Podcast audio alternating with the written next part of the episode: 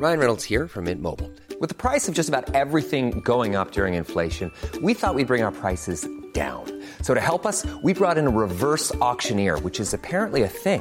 Mint Mobile unlimited premium wireless. Ready to get 30, 30, bit to get 30, bit to get 20, 20, 20, bit to get 20, 20, bit to get 15, 15, 15, 15 just 15 bucks a month. So, Give it a try at mintmobile.com slash switch.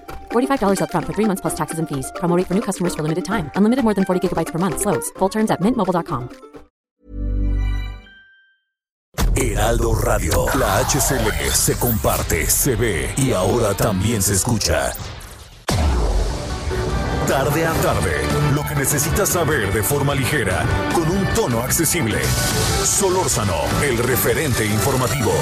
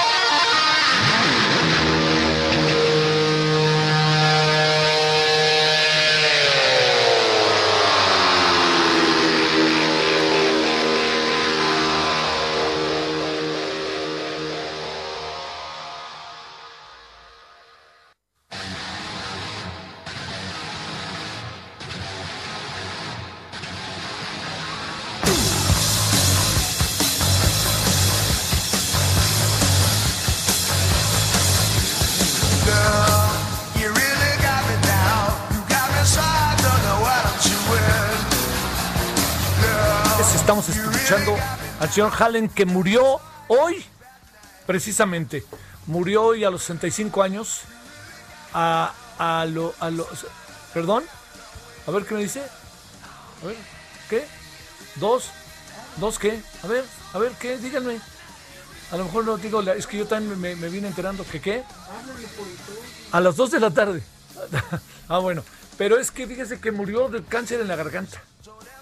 Esto fue lo que le pasó. Una banda, verdaderamente impactante, fuera de serie, influyente.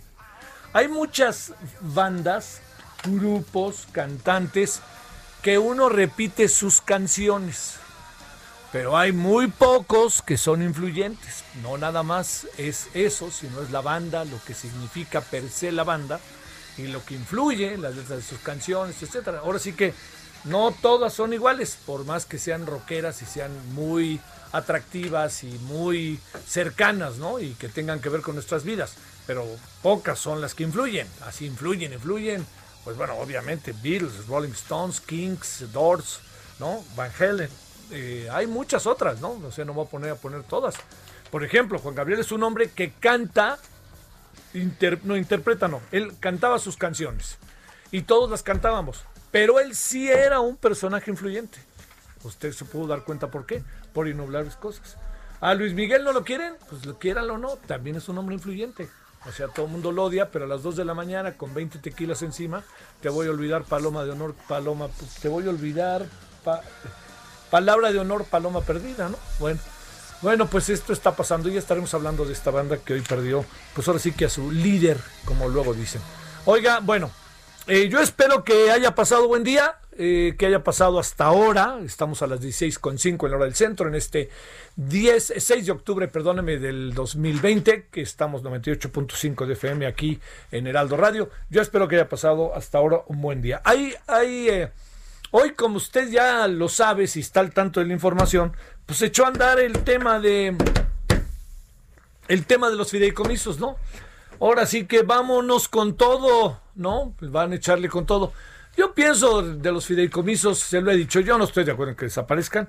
Si hay algunos que no funcionan, pues órale. Pero el presidente no puede estar diciendo, no, ya no va a haber intermediarios. No había intermediarios, presidente. Había quizás en algunos casos, pero pues entonces esos hágales para afuera no había intermediarios. No, no, es que había muchas tranzas. ¿Cuáles tranzas? A ver, si tienen que presentar sistemáticamente, tienen que presentar informes, deben de ser transparentes. Todo, todo lo que exige y quiere el presidente, pues este, y que quiere la sociedad, pues está ahí. Porque hay otra variable también. De repente, yo ahí no estoy tan de acuerdo. El presidente de repente dice, no, dice, pues lo que pasa es que ahí hay corrupción. ¿Dónde está? Denúnciela, señor. Una cosa es que diga que hay corrupción y otra cosa es que haya denuncias. Entonces, si no se convierte en un dicho para cumplir sus objetivos, no para cumplir con la ley y para saber qué está pasando exactamente. Y eso me da la impresión de que pasa no solo con los fideicomisos, pero ahora señaladamente con los fideicomisos. Bueno, ese es un tema, ese es un tema que ahí, pues este, hoy estaba platicando ahí en el Senado, o sea, con todas las reservas que hay, de la aprobación de los de, la desaparición de los fideicomisos son ciento treinta y tantos. Esto nos puede llevar fácilmente. ¿Cuántas horas quiere? Pues todas, ¿no? Si cada reserva se lleva, y mire que estoy siendo así más o menos este conservador, si cada reserva se lleva pues 20 minutos o media hora, haga la cuenta, porque algunas llevarán 20 minutos, pero se llevarán dos horas. Entonces, pues bueno, ahí nos vamos a meter en un largo y sinuoso camino que lleva directamente a que a ver cuándo sabemos qué pasa con los fideicomisos y al final se aprueban o no. Pero de que echaron a andar la maquinaria, lo duda, está echada a andar la maquinaria con todo. Bueno, eh, y además es una cosa muy singular. Está echada a andar la maquinaria y quienes están aprobando la desaparición no vaya a ser que esos mismos sean quienes de alguna otra manera, más de alguno, se vio beneficiado con los fideicomisos para sus estudios de posgrado, ¿no? En una de hasta de licenciatura. Usted dirá, pero bueno, así es, porque hace tres meses que decían, no, qué buenos son los fideicomisos. Y de repente, ya sabe quién dijo, ya no, ah, no, pues ya no lo que usted diga, señor. ¿Qué hora? Pues, hay que desaparecer los fideicomisos, lo que usted diga, señor. Y órale, bueno, yo creo que así no se puede gobernar, ¿eh? Porque tarde que temprano nos vamos a dar unos santos frentazos que rudos. Y yo insisto, yo, yo estoy, yo, yo creo que, que, que en ese sentido eh, en algunas cosas yo creo que el presidente está haciendo en verdad una labor formidable, muy contracorriente, pero en otras, en su gobernabilidad y así en el sentido del de, la, decisión yo, en, este, en pelearse en cada esquina, etcétera, yo no estoy de acuerdo, pero yo sí creo que eh, dentro de lo que estamos, lo mejor que pasó fue lo que está pasando, así de fácil. Yo es lo que creo, ya sé que ahorita me van a lanzar uno que otro jitomatazo a control remoto, pero pues es lo que yo veo, ¿no? Y lo que trato de ver lo más abierto posible. Bueno, oiga, eh, mire, el gran tema hoy, entiendo lo de los fideicomisos, pero el gran tema hoy es que el sur del país en verdad está viviendo fenómenos naturales verdaderamente rudos, así, rudos. Eh, son eh, fenómenos meteorológicos propios de la época. O sea, cada año, yo le recuerdo, del mes de mayo al mes de noviembre, al 30 de noviembre, la naturaleza se manifiesta con lluvias. Y entonces esa manifestación con lluvias de la naturaleza es algo verdaderamente, digamos, es, es mágico, ¿no? O sea, hasta parece que empiezan por ahí del primero al 5 de mayo y terminan entre el 25 de noviembre y 5 de diciembre, más o menos. los fenómenos meteorológicos de las lluvias, de los huracanes, de las tormentas tropicales. Y entonces eso se manifiesta así. Y la naturaleza dice, pues aquí estoy, esto es mi ciclo. Y con todo, pues nosotros rompemos el ciclo por una razón, porque nosotros somos los que hemos colocado pues los hoteles, hemos colocado este todas las actividades, hasta incluso fábricas, pues en lugares en donde está la naturaleza. O nos hemos ido a vivir junto a los ríos, ¿eh? que es muy bonito vivir junto al río, ¿no? Claro, y junto al mar, padrísimo. Pero pues la naturaleza de repente se expresa y se manifiesta como es. Y entonces el asunto se viene muy fuerte. Entonces, mire, hoy creo que lo importante, creo, es eh, que, podamos inmediatamente entrar en materia. Ya luego iremos con todos los asuntos eh, desmenuzados, pero sí creo que lo que tenemos que hacer, lo que tenemos que hacer es ir a Quintana Roo lo más pronto posible para que vayamos a Quintana Roo y veamos exactamente qué es lo que está pasando, que nos diga Mauricio Conde, que es nuestro corresponsal, que nos diga cómo, cómo, cómo están siendo las cosas, cómo se están dando, ¿eh? porque le insisto, es eh, los fenómenos naturales como se están expresando hoy, pues está muy rudo, ¿no? Pues está rudo y, además la gente sabe qué hacer. Mire, yo he estado en Acapulco, he estado en, en he estado en eh, Yucatán, en eh, Cozumel, en Cabo San Lucas, en La Paz eh, y en Puerto Vallarta. En lugares que he estado en estos, he ido a cubrir trabajo de, de periodista, a cubrir huracanes. Ay, en, el de Acapulco fue terrible, nomás de acordarme. Y también en Monterrey me tocó, porque yo vi el huracán y regresó. Este, pero lo que, le, lo que le quiero decir es que estos fenómenos naturales eh, son, son, créame, para nosotros, o sea, ellos actúan, ¿no? Ahí, van, pero la, acción es, eh, lo que producen es, es devastador, así devastador. Porque mire, algunas cosas que pasan como para entender, en algunos digamos, eh, siempre es muy difícil poder comparar, ¿no? Pero, por ejemplo, en un temblor uno relativamente rápido sabe más o menos qué está pasando. Lo que tardes en llegar uno a ciertos lugares para saber exactamente cómo se está manifestando, cómo se manifestó eh, en, donde estamos los seres humanos. Pero en el caso de las lluvias, huracanes, etcétera, sacar el agua es complicadísimo. Y el agua, como todos lo sabemos, algo hace. Los ríos tienen memoria.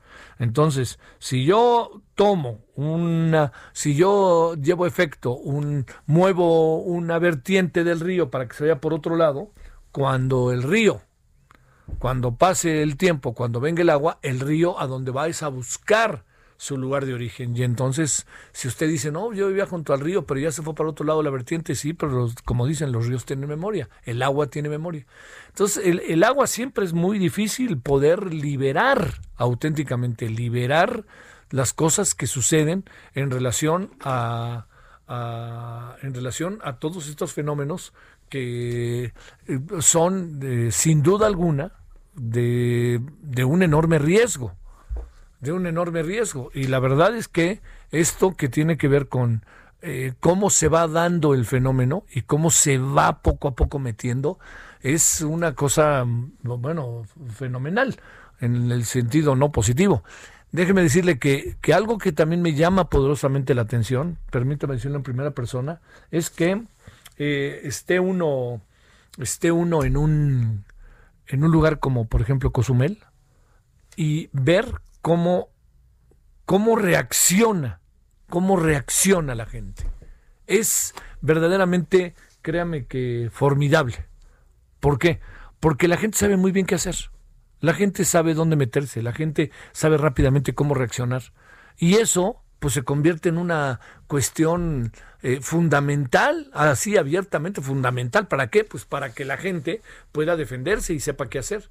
Pero así como sabe qué hacer en el fenómeno, si algo sabe qué hacer rapidísimo, es que, ahora sí que qué hacer en el día después, cómo hacerle después de, para que inmediatamente se eche a andar. Usted imagínese un lugar como Cabo San Lucas, como Puerto Vallarta, como Cozumel, como Acapulco, que de repente, si ya con pandemia nos viene esto, pues rápidamente lo que ellos tratan de hacer es recuperar lo más pronto posible sus negocios, sus, sus, eh, sus restaurantes, todo lo que tienen, su servicio de le muevo la panza, de lo que quiera en el mar. Y eso lo que permite y lo que hace es generar y crear una posibilidad de que rápidamente la gente esté otra vez echada a andar. Eh, las zonas arqueológicas que se han cerrado son, tanto en Yucatán como en Quintana Roo, una cantidad realmente alta. Eh, habían sido abiertas recientemente y la razón por la cual habían sido abiertas es porque recuerda usted que la zona del sur, Campeche en un caso, Quintana Roo en menor medida, habían ya abierto y estaban en semáforo que permitía el desarrollo de eh, que permitía todo lo que lo que podía en un momento dado este ya hacerse en función eh, ya, ya eh, hacerse en función de lo que estaba de lo que estaba este del fenómeno que se estaba presentando. Entonces digamos ahora lo que tenemos es que, digamos, hablo de la pandemia, ¿qué es lo que sucedía? Que la pandemia sigue pegando, pero en lugares como Campeche, en algún sentido Quintana Roo, ya estaban abriéndose, sobre todo Campeche. Pero este fenómeno, pum, nos vuelve a cerrar de cabo a rabo, no, nadie salga. Bueno, ya tenemos a Mauricio. Sí, Mauricio, a ver, ahora sí que nos dedicamos a escucharte y cuéntanos todo lo que ha pasado en las últimas horas y lo que está pasando en este preciso momento, Mauricio Conde, nuestro corresponsal en Quintana Roo. ¿Dónde estás, Mauricio? ¿En Chetumal? Estamos en Cancún. En Cancún, perdón. Sí, hace unos momentos el secretario de Marina Armada de México, el almirante José Rafael Ojera Durán, la coordinación por parte del gobierno de México de las labores de auxilio a la población en Quintana Roo por el acercamiento del huracán categoría 4 de número Delta, designó a la coordinadora de protección civil, Laura Velázquez, como vocera oficial y única para de las acciones y avisos que se turnen a la población ante el gobernador Carlos Joaquín González y la presidenta municipal de Benito Juárez, Mara Lezama, quedó instalado aquí el centro de mando con los tres órdenes de gobierno. Por ello, Laura Velázquez dio su primer reporte e informó que arribaron a la zona norte del estado un total de 5.000 elementos de la Secretaría de la Defensa Nacional en auxilio de la población, quienes aplican el plan de N3, mientras que la Comisión Federal de Electricidad dispuso 650 trabajadores, 13 grúas, un helicóptero, 23 plantas de emergencia y 7 torres de iluminación. El gobernador insistió en que Delta es un huracán muy peligroso, categoría 4, y que impactará directo las costas de Quintana Roo hacia las primeras horas de este miércoles, con vientos de 280 kilómetros por hora y olas de entre 6 y 7 metros. Mara Lezama, por su parte, refirió que hace 15 años ocurrió el huracán Vilma y que ahora el huracán Delta constituye un nuevo reto para los cancunenses. ¿Por qué? Se habilitaron 167 refugios cumpliendo los protocolos por el COVID-19. Argumentó que se han tomado todas las previsiones necesarias en auxilio a la población vulnerable y, por ejemplo, ya inició la evacuación de zonas inundables como son las colonias Lombardo, Donceles, Corales y la zona hotelera en la que se encuentran 35 mil turistas. las autoridades federales, estatales y municipales coincidieron en que lo más importante es salvar la vida de todos ante este lamentable fenómeno hidrometeorológico que impactará, que impactará el macizo continental en su paso hacia el Golfo de México por el canal de Yucatán. Es la información que tenemos desde Cancún. Híjole, oye, a ver, eh, vamos, este, si te parece un poco por partes. ¿Qué, eh, ¿Qué es lo que, eh, digamos, que se ha hablado de que va a ir una enorme cantidad de soldados para allá, que cinco mil o algo así, no sé si tenga mucho sentido o no tenga sentido. Desde la perspectiva Cancún y todo Quintana Roo, ¿nos sirve de algo o no? Bien, ah, recordemos que la población de, esta, de esta región tiene una cultura de la prevención muy arraigada. Ya hace, pues, esto, la temporada de huracanes es cíclica, anual, y la población tiene presente, muy presente, el, mantener víveres básicos, que es agua, latas, galletas, en su, ahora sí que en su vida cotidiana, desde julio a noviembre, que es la temporada de huracanes. Por lo que, si, si, bien el día de hoy se registraron este, pues, unas compras que no llamemos de pánico, las compras para quienes de último dejaron de último momento el, el avituallarse de agua, el avituallarse de, de alimentos enlatados y la, también en la compra de combustible. Ajá. pero pero ya hay una cultura de prevención que es proteger tus bienes, este, ponerle cinta a, las, a los ventanales, Sí. cubrirlos, cubrir las, este, las partes, amarrar hasta los tinacos, cosas que la población la tiene muy arraigada. Esa es la ventaja. Oye. Pero, pero el fenómeno es muy, muy potente. Sí, sí. Además me acuerdo que Vilma se quedó luego estacionado ahí, ¿no? Sí, exacto. Se quedó Fueron como un, horas. se quedó como, ¿cuántas horas? Siete horas. Siete horas, si no. horas estacionado. Sí, sí, sí. este, pero, pero, este, eso fue lo que hizo, eh, con mucho viento y fue el derrumbe de varias este, postes, se imaginarán, la infraestructura eh, de la CFE se muy afectada, Sí. pero la recuperación se dio entre tres y siete días. Una recuperación pues, realmente muy corta, en la que nuevamente se restableció la actividad económica y demás. Pero ahora tenemos el problema de la pandemia, Sí, y, y por lo cual los, los refugios sí. se están habilitando, respetando la sana distancia, los protocolos, y e incluso el día de hoy, eh, en los, en los anexos del Hospital General que tenía COVID, ya fueron desalojados para pasarlos al interior del hospital, para que este, las personas que están padeciendo el coronavirus Sí. sean atendidas con la mayor protección posible. Oye, a ver, un, un, un asunto ahí para atender, para cerrar, Mauricio. Te lo pregunto casi que por interés personal, no por otra razón, también por, por mi interés y por lo importante que es Cozumel, que es una isla y que además, pues debo de confesarte que tengo buenos amigos por allá. La situación en Cozumel, ¿cuál es? Tenemos que, eh, por el momento está suspendido el transporte marítimo, que es el- lo que comunica el macizo continental con las islas, ¿Sí? O sea, los ferries. los ferries, Sí. este, por el alto oleaje se Sí. hace la prevención y este, allá tienen este el- habilitados cuatro refugios que y este hasta el momento no nos han reportado este, mayores mayores Bueno. secuestros pero estamos pendientes porque en el centro de comando está presente el representante de Cozumel ¿Sí? Y este y está permanente desde que se estableció aquí en el parecer municipal ¿A qué hora se presume podría pegar ya en serio, pues, el fenómeno? es entre una y dos de la tarde De- Entre- perdón entre una y dos de la dos mañana. de la mañana exactamente o sea en unas horas más Todo, horas más. todo mundo encerrado. ¿Tenemos la misma hora, sí, verdad? ¿O no? Sí. Sí, ¿verdad? Sí, tenemos la misma hora. exactamente, tenemos la misma hora. Uf, uf, uf. Bueno, Mauricio, con mucho cuidado, ¿no? Y al rato volvemos a hablar, si te parece. Con gusto. Sale, gracias. Bueno, vámonos con Herbert, Herbert Escalante. Allá nos vamos a Yucatán. Herbert, ¿cómo te va? Cuéntanos cómo van las cosas acercándose todo el fenómeno. Hola, bueno, pues esta noche se van a empezar a sentir los efectos del huracán Delta, bueno, eh, que es inminente que va a empezar el territorio de Yucatán, por lo que las autoridades estatales y militares están evacuando a los jugadores de los puertos del oriente, el Cuyo, las Coloradas, Río Lagartos, Felipe, Silán de Pavo, Puerto. El día del evolucionado huracán categoría 4 y sus vientos máximos sostenidos son de 200 kilómetros por hora, amenazando a la zona noreste de Yucatán. En un mensaje eh, a la población, Mauricio Vila Dosal, gobernador del estado, hizo un llamado a no salir de sus viviendas y que tomen medidas higiene necesarias porque la pandemia de COVID-19 continúa. Les pidió a la gente que vive en la costa a que bueno eh, colaboren con las autoridades militares y la protección civil para evacuar.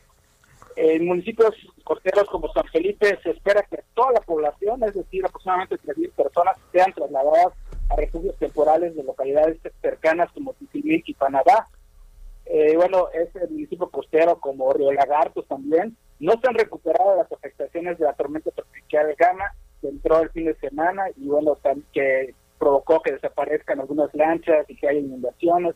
En el caso de, de las coloradas que pertenece a Río Lagartos, pues está incomunicado desde hace cuatro días, es decir, no hay electricidad, no hay eh, señal de comunicaciones y bueno, en el transcurso de este día están rescatando a las personas. Y bueno, mientras tanto la Secretaría de Defensa Nacional desplegó un batallón conformado por 108 elementos y 8 oficiales hacia el oriente de Yucatán y como parte también del 13 y bueno, se tiene pensado instalar comedores y plantas potabilizadoras de agua en Quiquimín y Valladolid para, para alimentar a posibles damnificados. Esta es la información que tenemos hasta el momento, a pocas horas de que impacte Delta a la península de Yucatán. Así como a la una de la mañana se espera que toque tierra en Quintana Roo, ¿a qué hora se, se presume toque tierra en Yucatán? Bueno, las afectaciones se van a empezar a sentir hasta la noche, pero eh, primero le va, le, va, le va a golpear a Quintana Roo. Y luego va ya para allá. dependerá mucho de, de- de cómo sea este impacto. Para, para empezar, se hablaba de, se habla de que podría llegar a incluso huracán en categoría 5, ¿no? Estamos Oye, pendientes oye, sí, claro. de, de lo que diga el servicio meteorológico en el transcurso de las horas, porque no tenía ningún obstáculo, está viniendo directo el, el- Sí, el sí, sí. meteoro y por eso ha evolucionado tan rápido. Bueno. Las condiciones óptimas para crecer. Herbert, este, a ver si al rato volvemos a hablar antes de las seis, ¿no? Sale. Gracias. Pausa.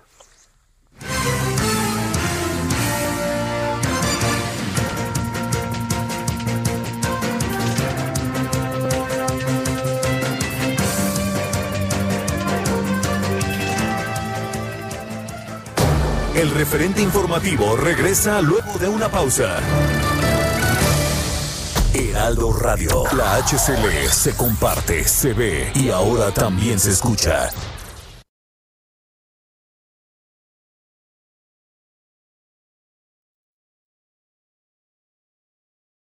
Heraldo Radio, la HCL se comparte, se ve y ahora también se escucha.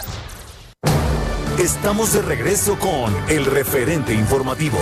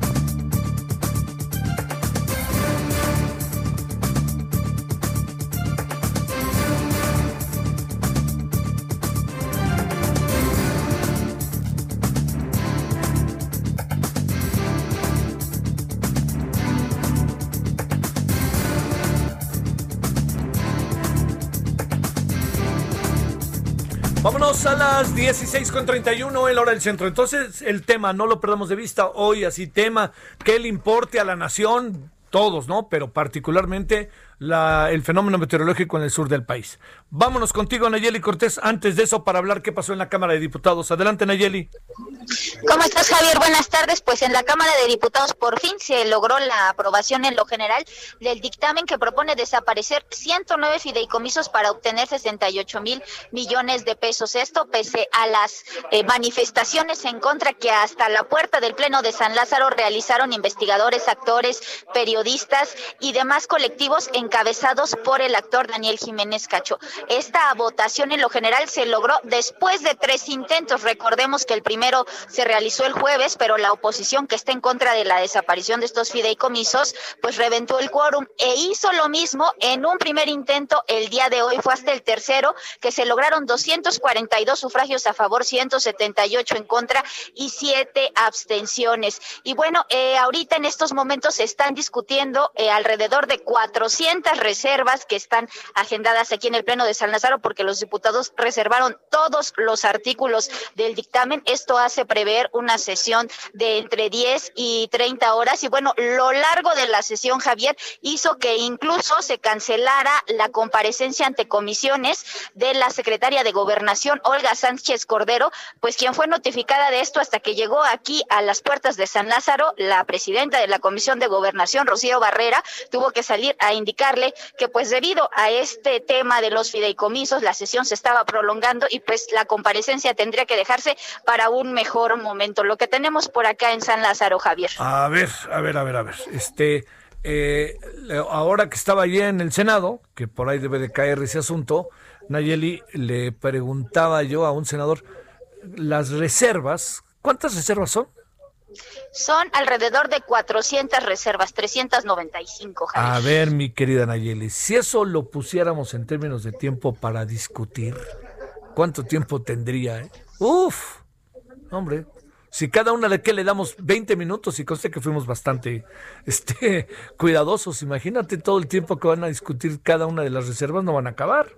Están de, limitándolas a cinco minutos las exposiciones y las juntaron eh, por, por artículos. si un diputado tiene más de una reserva, él puede decidir eh, pues si pasa eh, tres veces o dos veces según cuántos haya reservado o solo en, en una ocasión. Pero de todas Exactamente, de todas estas reservas, Javier, realmente la importante es una, es una reserva para introducir un artículo transitorio que estaría proponiendo permitir a la Secretaría de Hacienda disponer de los recursos, 96 mil millones de pesos, 97 mil millones de pesos del Fondo de Salud para el Bienestar. Es un fondo que no puede desaparecer porque a Morena se le olvidó presentar una iniciativa para ello. Sin embargo, pues como son muchos recursos, quieren introducir este transitorio para facultar a la Secretaría de Hacienda a disponer de estos recursos. Entonces, eh, esa sería de las últimas reservas, eh, lo que hace prever pues una sesión muy larga donde pues la nota estará al final porque en el caso de todas las demás que son reservas prácticamente de la oposición pues Morena las está desechando Javier. Así va a ser, van a echar la maquinaria. Gracias, mi querida Nayeli. Ahí estamos en comunicación y a lo mejor también en la noche, ¿no? Ahí para la tele, a ver qué nos cuentas. Va, perfecto, Javier. Buenas tardes. Adiós, Nayeli. Gracias. Bueno, ahora las 16.35 en la hora del centro. Vámonos hasta Veracruz. Juan David Castillarcos, ¿qué pasa por allá en Veracruz? Buenas tardes. Hola, ¿qué tal Javier? Muy buenas tardes. Te saludo con mucho gusto también a todo el auditorio. Fíjate que familiares de desaparecidos protestaron la mañana de este día afuera del Congreso de Veracruz, esto en rechazo a la desaparición de los fideicomisos a nivel nacional. Los integrantes del colectivo por la paz consideraron que podrían perder apoyos económicos para la búsqueda de personas desaparecidas. Estas personas decidieron sumarse a las protestas que se llevan a cabo por parte de colectivos en San Lázaro, en la Ciudad de México y también en otros estados de la República. Eh, también señalaron que son insuficientes en este momento los recursos económicos que destina el gobierno para la búsqueda de restos humanos en fosas clandestinas, situación que podría empeorar todavía más por la eliminación de estos fideicomisos. Y pues mencionan que el presidente de la República, Andrés Manuel López Obrador, ha dicho que no se va a afectar de manera directa a los beneficiarios de estos fondos y que solo eh, afectaría a los aviadores. Sin embargo, no están conformes con que haya una intención por desaparecer todos estos fideicomisos, Javier. Este, oye, a ver, este, este es un asunto de la gran preocupación y además de todos los grupos que a lo largo de todo este tiempo han sido, eh, pues, este, afectados, sometidos y que han tenido la posibilidad de los fideicomisos mantener la esperanza y la búsqueda. Quiere decir, mi querido Juan David, que colorín colorado, ¿verdad? Sí, Javier, y fíjate, desde hace algunos meses ya habían tenido problemas porque a raíz de la pandemia del COVID-19 se cancelaron, se suspendieron totalmente las búsquedas. Hay familiares de desaparecidos que estaban recorriendo algunos puntos de la entidad veracruzana, incluso aquí cercanos a la capital a Jalapa y que eh, tuvieron que abandonar por, por la situación de la pandemia. Ahora, aunado a esto, el recorte en los fideicomisos, pues los deja en la incertidumbre, Javier. Sale, bueno, pues muchas gracias y saludos. ¿Cómo está Veracruz? ¿Le está afectando un poco el fenómeno meteorológico allá, aunque está lejos, ¿no? Pero a fin y al cabo la lluvia ha de estar por ahí, ¿no?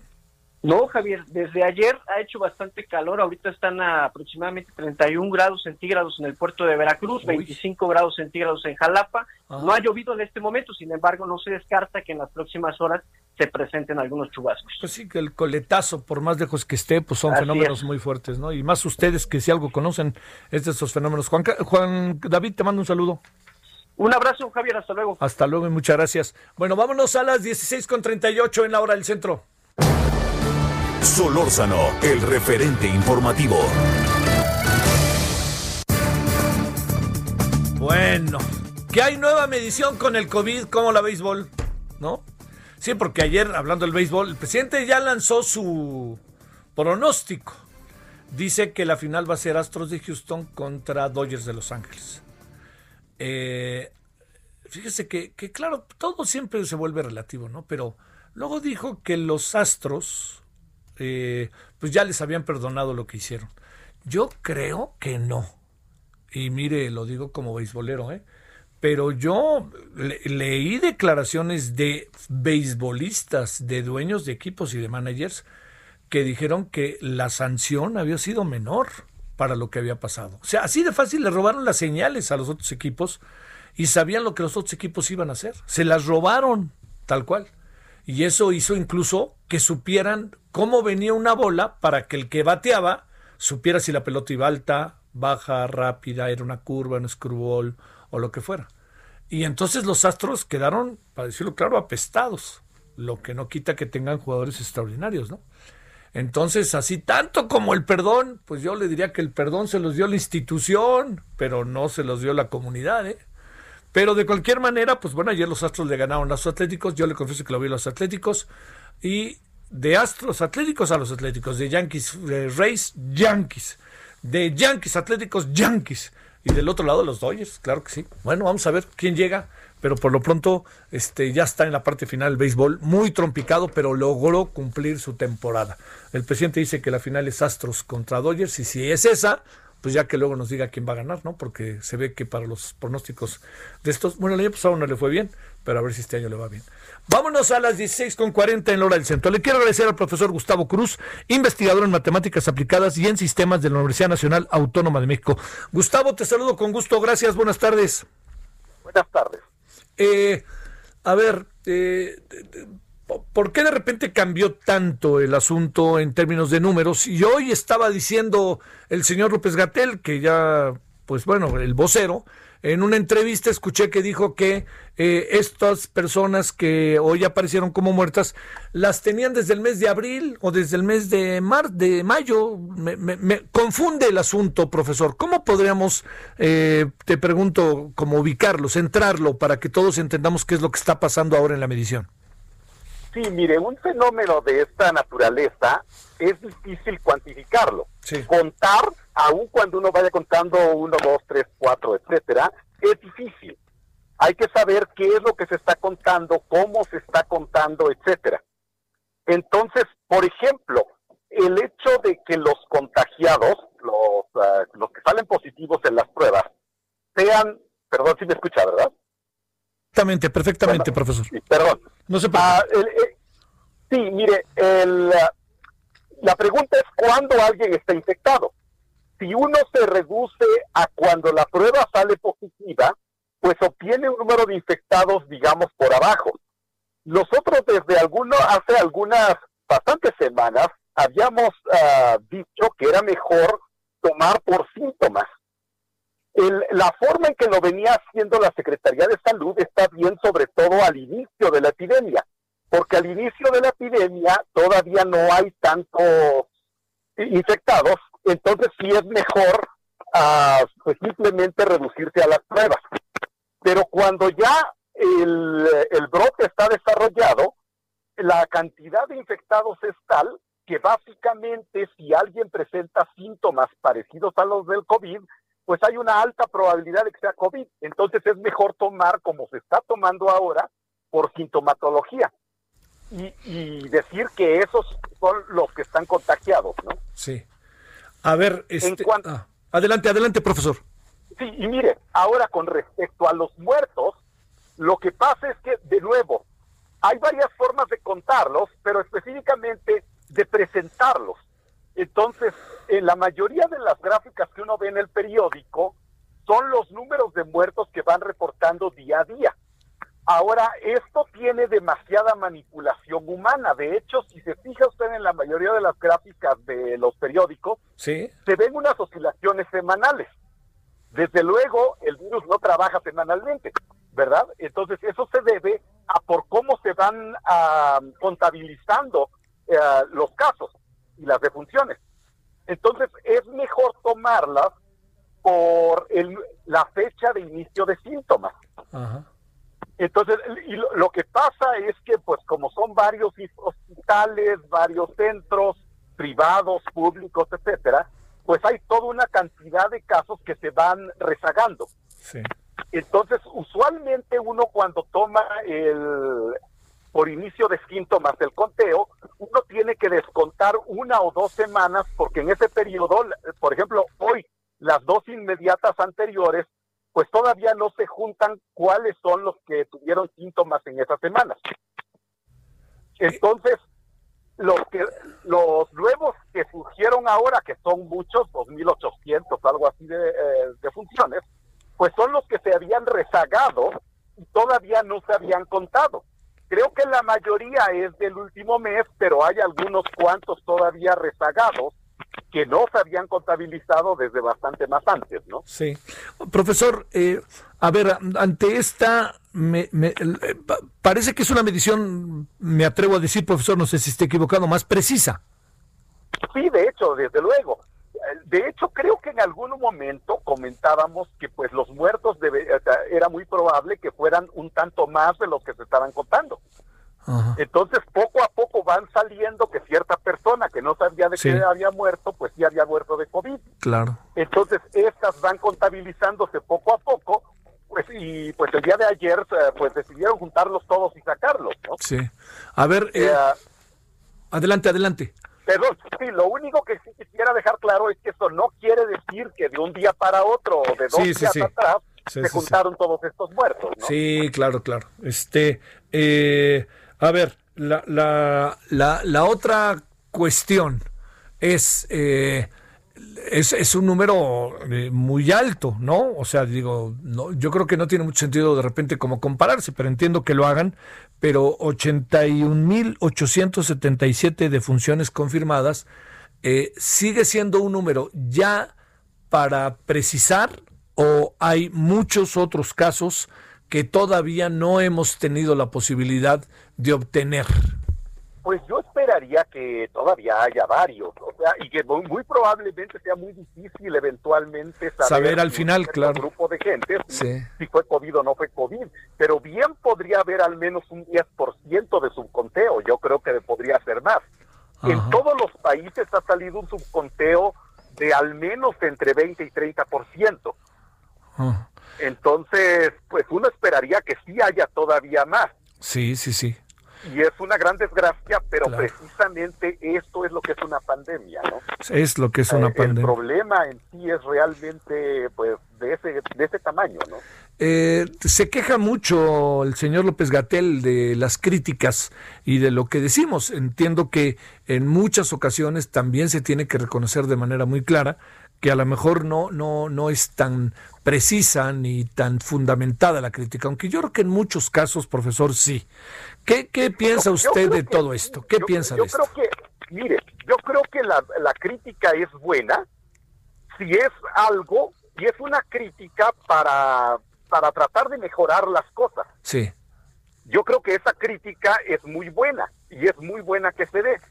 Pero yo veo, yo veo ese tipo de crítica y otro tipo de crítica de tratar de encontrar a cualquier error que se esté cometiendo y, y, como que pues exagerarlo en los medios, ¿no? Sí. Veo esos dos tipos de crítica. Veo gente que sí efectivamente critica con ánimos de señalar un error, de que se hagan las cosas mejor. Yo creo que eso es muy bueno. Ajá. Y veo la otra crítica que es básicamente todo lo que haga el gobierno está mal por definición. ¿no? Sí, sí, sí. Entonces, sí, yo sí. creo que hay que tener mucho cuidado con estas dos cosas, especialmente en una emergencia como esta. Estaremos, Um, estaremos ahora sí encontrando la mejor manera de medir lo que está pasando. Yo creo que sí. Fíjese que a todo el mundo eh, agarró esta epidemia por sorpresa y no nadie tenía un entendimiento real y una estrategia de cómo contar, de cómo tratar, de cómo imponer las medidas sanitarias. En todo el mundo esto ha sido pues un poco ensayo y error. Sí. Ahora, así es como se hace la, la ciencia siempre. En realidad el método científico es una forma muy rimbombante de llamar al ensayo y el error. Sí, observar y experimentar.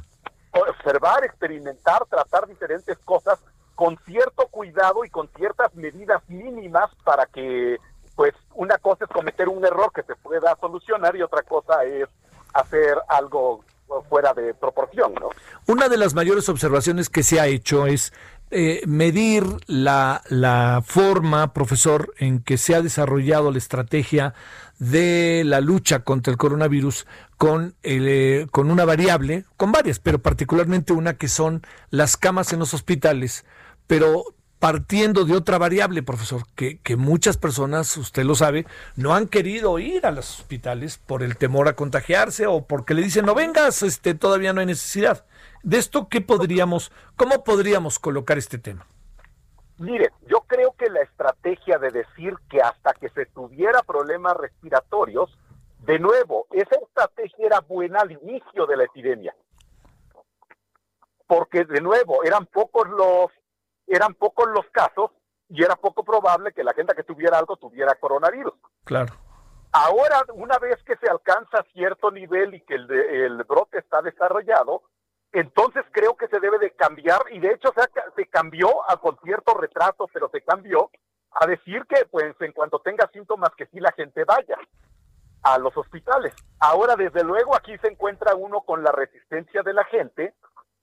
Una parte a, adecuada de que si no son los síntomas tan, tan graves, uno puede contagiarse en el hospital, uh, si es que fuese de otra cosa, ¿no? Y otra que, por otro lado, pues es una desgracia, pero creo que hay una cierta proporción de gente que pues no tiene mucha confianza, dada su experiencia anterior, eh, principalmente en el IMSS, el ISSSTE, etcétera, ¿no? Ajá. Se tiene que contender contra eso. Es una herencia de muchos años el que en algunos casos estos lugares no han atendido con toda la amabilidad que requiere un paciente, ¿no? Sí, claro, que esa es este la otra parte. A ver, una una una más, eh, eh, profesor. Este, eh, ¿cómo, ¿cómo encuentra, y se lo pregunto ahora sí que al científico, cómo encuentra esta idea que aparece constantemente de de jugarnos a, compararnos, que si estamos en el séptimo lugar, que si en el décimo, que si en el... Eh, ¿Hay elementos como para hacerlo? Creo que hay algunos elementos, pero hay que hacerlo con bastante cuidado. Si uno, si, si de nuevo, uno quiere hacer la comparación con propósitos de entender, creo que se puede hacer. Y la forma de hacerlo es siempre tomando en cuenta el tamaño del país. Es decir, uno debe de comparar el número de muertos por 100 mil habitantes. ¿Sí? Porque desde luego no tiene, no tiene sentido compararnos con un país que tenga, pues, no sé, dos millones de habitantes o compararnos con uno que tenga mil millones, ¿no? Uh -huh. Sí, ese, ese está siendo, ese sabe que está siendo uno de los problemas también en los cuales el gobierno me da la impresión de que cae en la tentación de hacerlo, ¿no? Sí, sí, yo también lo veo como que de, por, de, de, en algún momento se, se dijo, estamos haciendo las cosas mejor que España. Ándele. Y creo que incluso la gente de España se molestó. Pues con toda razón. Porque, sí, exactamente. Y, y, y, la impresión, la forma de decirlo tal vez no fue la más adecuada, porque sí sonó a que ellos lo están haciendo mal. Si, si, la comparación hubiese sido de que nada más con propósitos de tratar de entender el fenómeno se está haciendo una comparación y vemos que desgraciadamente allí en cierto momento pues hubieron más infectados, pues creo que nadie se hubiese ofendido. Sí, sí. Creo que no, no se debe de comparar ni con propósitos de, de señalar cualquier cosa mal que esté haciendo el gobierno, ni el gobierno tampoco se debe de comparar con el propósito de tratar de salir mejor parado, ¿no? No, no. Porque, porque hay, hay países que lo han hecho un poco mejor y hay otros países que lo han hecho un poco peor. Y hay... Pero además, además también esto es muy cambiante en el tiempo. Países que al inicio, de, por, por ahí por abril, hasta inicios de mayo, decían que bárbaro, esto lo están haciendo muy bien, pues en junio ya lo estaban haciendo igual que todo el mundo, ¿no? Entonces, sí, sí. creo que la, si la comparación es con fines de entender y tratar de sacar estrategias mejores para la atención, creo que es bueno. Creo que creo que comparar nada más con el propósito, pues un poco de ver si lo estamos haciendo mejor que otros o peor, no, eso no abunda en el entendimiento, ¿no? Sí, no, no, no. Porque además siempre habrá quien lo haga mejor y habrá siempre que lo haga peor. Es sí, casi que principio de vida.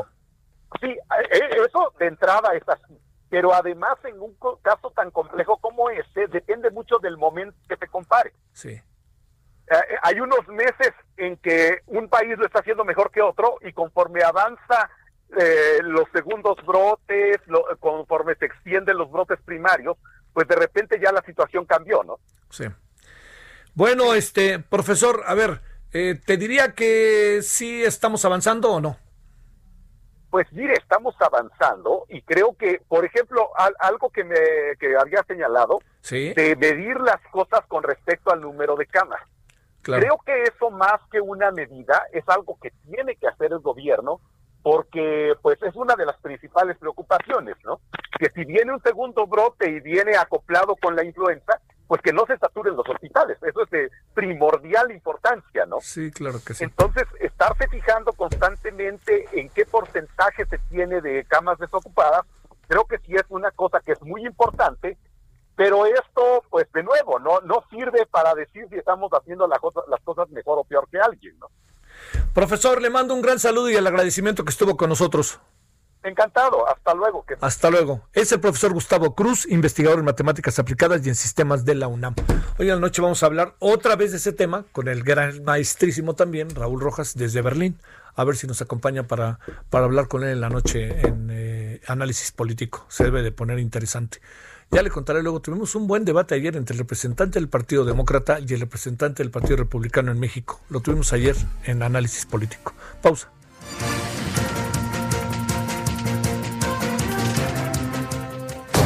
El referente informativo regresa luego de una pausa. Heraldo Radio.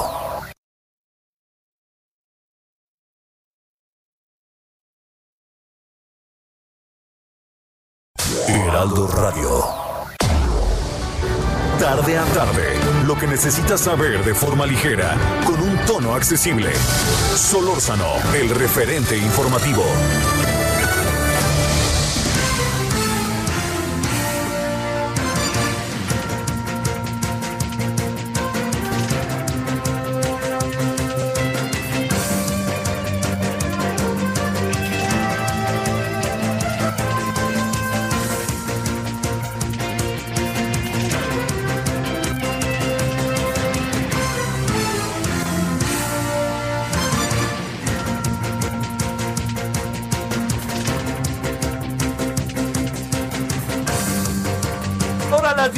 Horas en la hora del centro.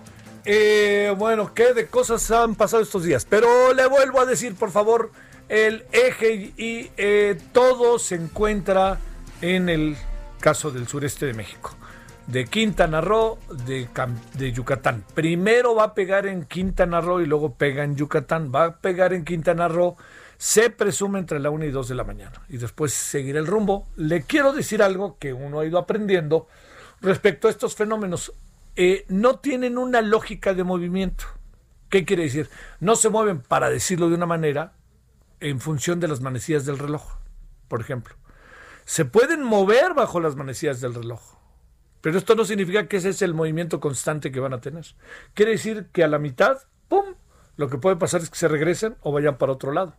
Mire, eh, hace muchos años, el gran fenómeno que fue tan terrible allá en Nuevo León, en Monterrey, que se había ido el huracán y ya se había ido y pues la gente empezó a salir otra vez y ¿qué cree que pasó? Ahí va de vuelta y ahí viene de vuelta el huracán en días verdaderamente azarosos para Monterrey, pero cómo, cómo creció, ¿eh? Cómo creció la cohesión interna en la ciudad de Monterrey y en todos los las zonas aledañas. Tomando en cuenta que también, bueno, yo entiendo que Monterrey es de estas grandes ciudades del país, pero por favor, ¿eh? no le anden dando vueltas, por ello también hay altos niveles de pobreza y hay zonas marginadas. Entonces imagínese todo lo que venía a pasar.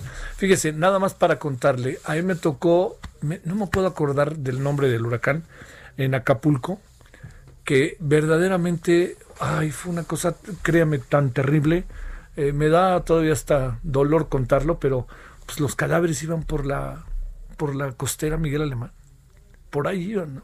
Imagínense todo inundado, era fuertísimo, ¿no? Y además, pues la gente solidaria. Y casas que se encontraban en, pues, en la montaña, si usted quiere, enfrente de esta zona de hornos, de hornitos, o enfrente de Carabalí, de todas estas playas, que ya ve que esta montaña, pues había un río y el río empezó a bajar y en el momento en que empezó a bajar el río, pues se metió a las casas. Y imagínense las casas. Me acuerdo, por cierto, que me metí ahí a la casa que estaba tirada de los Ruiz Macié. Casualmente, venía yo bajando ahí con la cámara y de repente, pum, vemos eso. Digo, ah, caray, ¿qué es? Y cuando volteó la cara, veo la cara de una mujer de Ruiz Macié, que yo conocía, hermana. Y dije yo, pero ¿cómo? Bueno, pues así es, así es. Una biblioteca preciosa que tenían se les desapareció. Eso fue ahí. Ahora imagínense que fue en zonas marginadas. Entonces, por eso el susto, vamos a ponerlo entre comillas, ¿no? Este, que, el susto nos obliga a atender. Pero me refiero, la situación es la que nos tiene total y absolutamente pues inquietos, pero sobre todo preparados. Hay que estar muy, muy preparado. Bueno, vámonos a las 17 con 4 en la hora del centro. Solórzano, el referente informativo.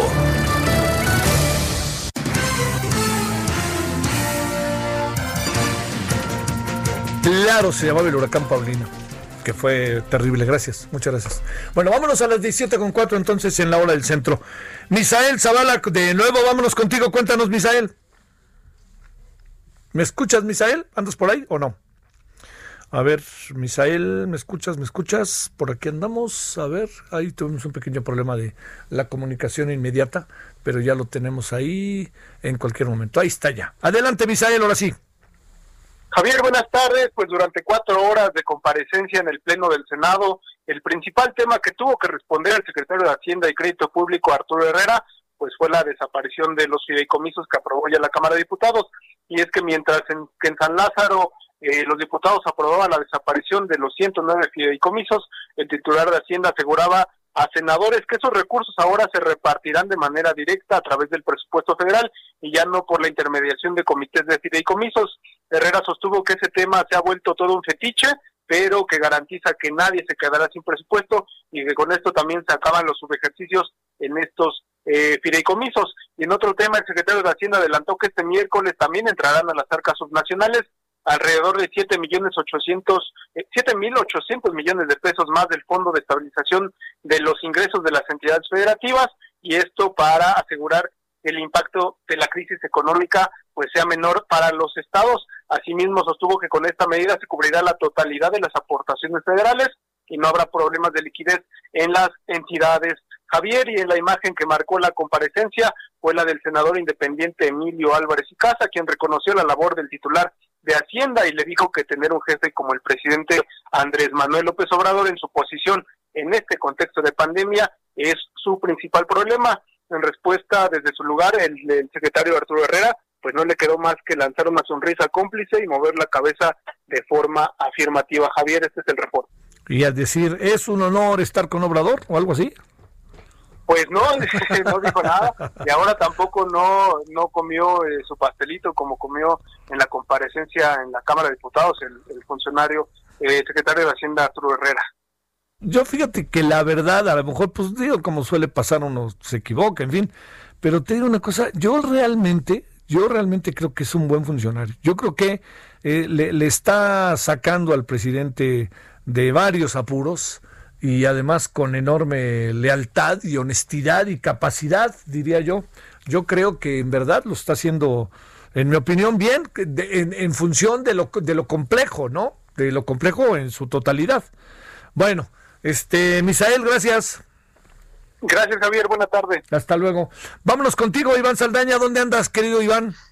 Eh, Javier, buena tarde, amigos del auditorio. Pues eh, fíjate que hace unos momentos estuvo Javier Corral en la Cámara de Diputados y se le preguntó sobre el tema de la eliminación de los 109 fideicomisos y fondos. Eh, él calificó, dijo que es un agandalle de Morena por orden del presidente Andrés Manuel López Obrador, que marca también una ruta de evolución hacia lo peor en materia del federalismo y que afectará al desarrollo de innovación tecnológico, regional también, esto pues todo lo acusó el gobernador de Chihuahua, dijo que desaparecer de un plumazo, y lo cito textualmente, desaparecer de un plumazo estos 109 fideicomisos constituye un abuso y reafirma esta dinámica de restauración autoritaria a partir del modelo unipersonal de gobernar.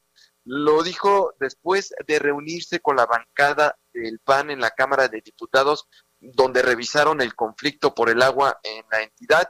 Eh, se aprovechó la presencia del gobernador para preguntarle ahí su opinión sobre la extinción de, este, de estos fideicomisos que en paralelo se estaba discutiendo en la, eh, ya en el pleno de la Cámara de Diputados, donde ya se aprobó en lo general, eh, Corral dijo, están, eh, están en duda muchos instrumentos que sirven a las entidades y su desarrollo regional, por supuesto, el fondo minero que a Chihuahua también le afectará, pero particularmente los fondos que tienen que ver con el desarrollo científico y tecnológico en México, en donde además se están comprometiendo de manera indebida fondos privados, nacionales e internacionales para el desarrollo de la innovación y el fomento tecnológico. Esto fue lo que dijo el gobernador de Chihuahua, Javier Corral, respecto al tema de fideicomisos. Javier Auditorio.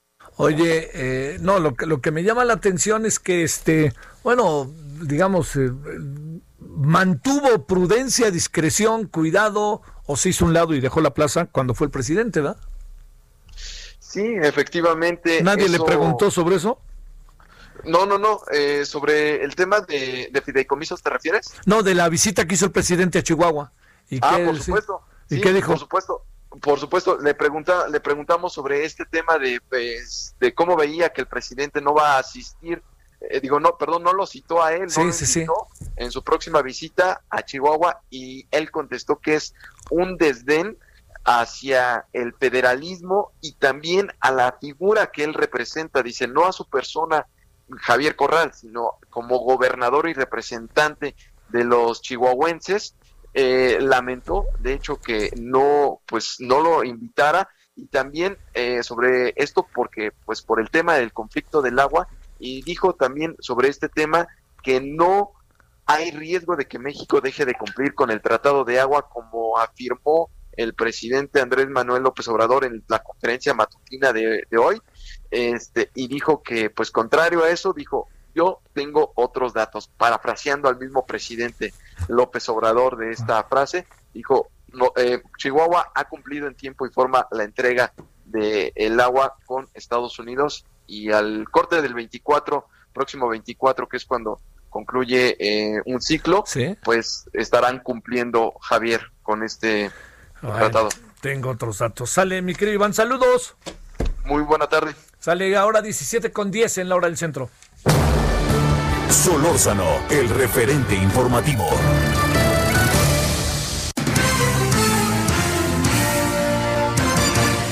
Hablando del tema, Paris Salazar, ¿dónde andas? Buenas tardes. Buenas tardes, Javier, amigas, amigos del Aldo de México. Y es que a 18 días de que vence el plazo para el cumplimiento del Tratado de Aguas con Estados Unidos, el gobierno de, de México ya busca otras para entregar el líquido, aún sin el apoyo del gobierno de Chihuahua, reveló esta mañana el presidente Andrés Manuel López Obrador. Y es que en la conferencia matutina dijo que no hay un acuerdo con el gobierno de Chihuahua, que ya no, que el gobierno de Chihuahua no quiere entregar la cuota que le corresponde del tratado y que la entidad utiliza este tema con fines electorales. El presidente aclaró que no es la gente la que se opone a la entrega del agua, sino los intereses, una cúpula que está utilizando este asunto delicadísimo con esos propósitos electorales. Dijo que otros estados ya cumplieron y que no han podido terminar con la entrega del agua del convenio porque falta lo de Chihuahua, pero de todas maneras se está buscando que se cumpla este acuerdo sin la cooperación del gobierno de Chihuahua. López Obrador dijo que ya eh, que en, Chihuahua se buscan votos y se está eh, poniendo en riesgo la relación entre México y Estados Unidos por el no cumplimiento de este acuerdo. Señaló que ya vienen las elecciones en Chihuahua y hay quienes piensan que con esto se va a sacar votos, pero que esto está perjudicando al país y que se tiene derecho a no se tiene, nadie tiene el derecho a comprometer eh, ni a poner en riesgo la estabilidad que tiene la relación entre México y Estados Unidos, mientras que el canciller Marcelo Ebrard señaló que no hay razones para negarse a cumplir con la entrega del tratado, eh, con esta entrega de agua, ya que se cuenta con el recurso, con el líquido en el país para hacer, eh, para hacer cumplir este acuerdo. Dijo que sí, y reconoció que sí hay una tensión entre México y Estados Unidos por este acuerdo que está a, unos días de vencerse el día 24 de octubre.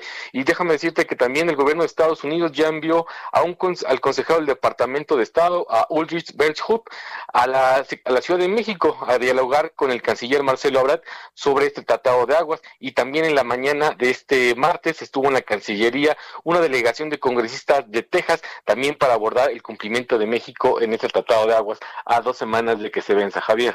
Bueno, pero fíjate este, que no hay ningún problema para cumplirlo, es lo que dice el señor eh, el señor eh, este eh, Javier Corral hoy ahí precisamente que estuvo en el legislativo, así que ve a saber, ¿no? Así es, y es que recordemos que hace una semana en la conferencia matutina el, presidente López Obrador y el subsecretario de Seguridad revelaron que el gobernador eh, Javier Corral en, en, junio pasado se había comprometido a esta entrega del agua, incluso también en diciembre de 2019 había firmado un compromiso donde Chihuahua iba a entregar esta parte del agua que le corresponde, sin embargo dicen que dos semanas después, a mediados de agosto, cambió su posición y que no ha querido entregar el agua, sin embargo dicen que ellos ya tienen un documento y que el agua es un tema federal, no es un tema local, que se le consultó al, al gobernador por un tema de eh, de gobernabilidad. Sin embargo, esta situación le corresponde únicamente al gobierno federal hacer cumplir este acuerdo sin tomarle consulta al gobierno de Chihuahua. Sale París, buenas tardes. Buenas tardes. 17:14 en la hora del centro. Solórzano, el referente informativo.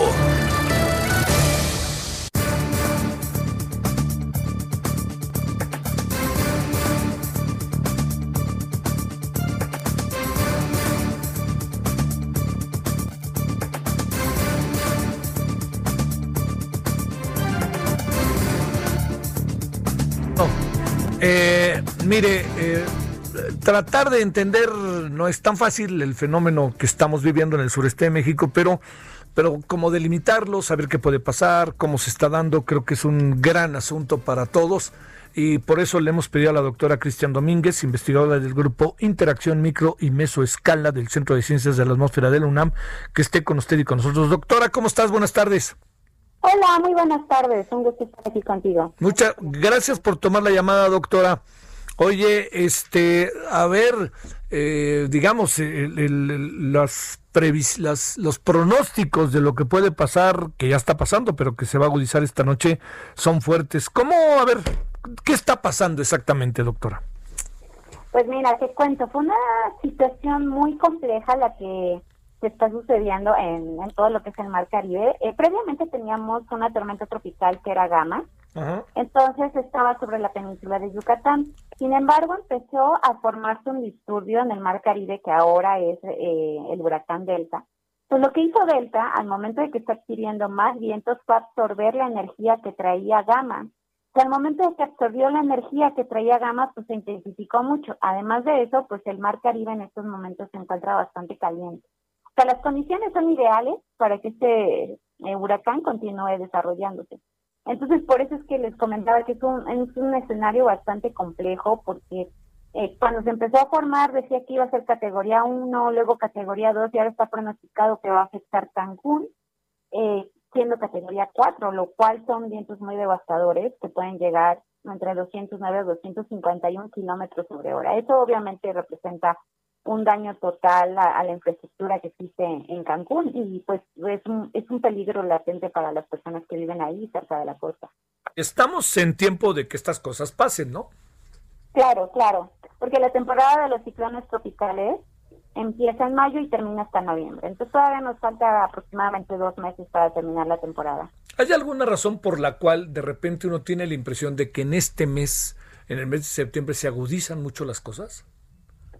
Sí, eh, la verdad es que, mira, tenemos sistemas tropicales y tenemos sistemas de latitudes medias, aquí voy con todo eso, que hay fenómenos como los huracanes, por ejemplo, que se forman desde mayo hasta noviembre, como les había mencionado. Sin embargo, también hay sistemas que vienen, por ejemplo, de Estados Unidos y que empiezan a descender a estas latitudes de México, de la península de Yucatán. Entonces, octubre es cuando empiezan a converger estos dos sistemas y es cuando empiezan a interactuar y digamos que existe como cierto canibalismo, que esta palabra yo la tenía, pero es como que empiezan a interactuar y se absorben unos a otros y se intensifican. Entonces, por eso es que tenemos como que la idea de que octubre se ocurren como fenómenos que son muy intensos. Tiene, tenemos más o menos una idea de la velocidad que van tomando. Ahorita estoy viendo que 345 eh, kilómetros se encuentra ahorita de Cozumel.